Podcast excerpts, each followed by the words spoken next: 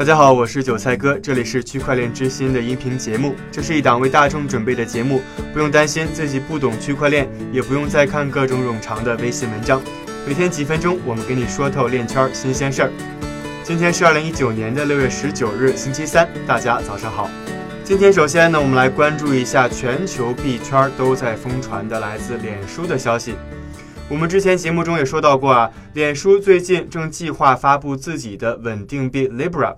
而就在美国时间周二，Libra 的白皮书正式发布了。根据他们这份白皮书的介绍，Libra 的使命呢是建立一个简单的全球货币和金融基础设施，并服务数十亿人。核心呢是去中心化、低波动性以及智能合约。它的具体发布日期呢，目前初步定在了明年的上半年。为了在效用和接受度上更接近美元，脸书在白皮书中写道：“Libra 会以一系列低波动性的资产作为后盾，比如银行存款和信誉良好的央行发行的以货币计价的短期政府债券。另外，为了确保安全，Libra 还将运行一个区块链数据库。这一数据库呢，可以使用数百万台计算机来验证交易。”这也就消除了由单个实体集中储存信息引发的风险。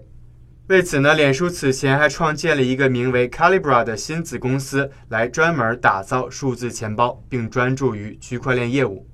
此外呢，Libra 由独立的非营利性成员组织 Libra 协会管理，包括 Visa、优步和 PayPal 在内的至少二十七家公司也纷纷加入了这一团体。脸书将允许成员在自己的区块链网络上运行一个验证节点，而这些公司呢，在如何管理 Libra 方面也拥有和脸书同等的发言权。除此之外呢，协会所有成员都投入了至少一千万美元，以帮助支撑 Libra 的价值。那么，业界是如何看待这份白皮书的呢？Morgan Creek 的创始人，我们的好朋友安东尼·庞普里亚诺就发表了推特表示。脸书此举意味着每一位脸书的用户届时都会得到一个数字钱包，而这也意味着全球近三分之一的国家将可以开始使用数字货币，而这一趋势呢，对比特币来说将会是很大的助力。不过呢，Libra 的不确定因素也依然很大。我们结合了彭博社的评论来说几点挑战。首先呢，过去十年以来，数字货币公司一直试图在区块链上建立跨境数字货币，但是至今还没有什么能够赶上传统货币的规模。即使是稳定币 Libra 的老前辈如 Tether，也一直没有在广泛的商业活动中被使用起来。因此呢，脸书此次入局可能已经太晚了。毕竟很多项目走的走，散的散，已经远远没有过去的规模了。另外，美国的监管规定也可能是另外一大障碍。此前啊，美国证券交易委员会 （SEC） 就已经关闭了十多家因为违反证券法自行发行通证的企业。不过，脸书的区块链项目负责人 Marcus 表示，脸书呢一直在和监管机构以及央行保持对话，目前为止还没有收到任何 SEC 的通知。最后呢，我们知道，由于大量的侵犯个人隐私的丑闻，美国联邦贸易委员会 （FTC） 也正在对脸书展开调查，而这让 Libra 出现的时机稍微显得有些尴尬。想要在这个时候获得用户的信任，并且进军数字支付和银行业，可能还会招来进一步的批评。但是对此呢，脸书自己早有应对。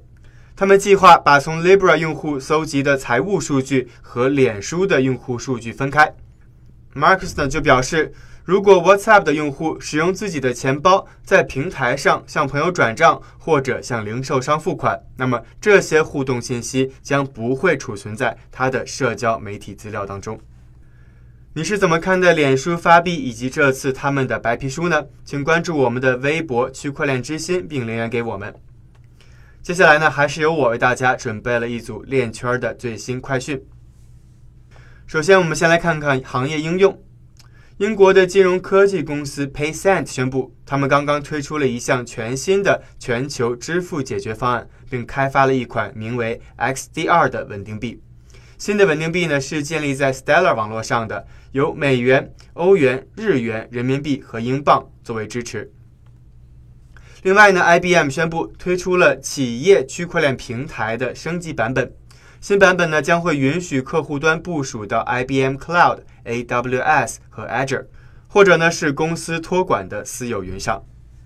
第三则消息，微软和 Salesforce 先后宣布加入了 Hyperledger 区块链联盟。最后，意大利银行业协会表示，到了2020年的三月，意大利的银行将使用分布式账本技术来进行对账。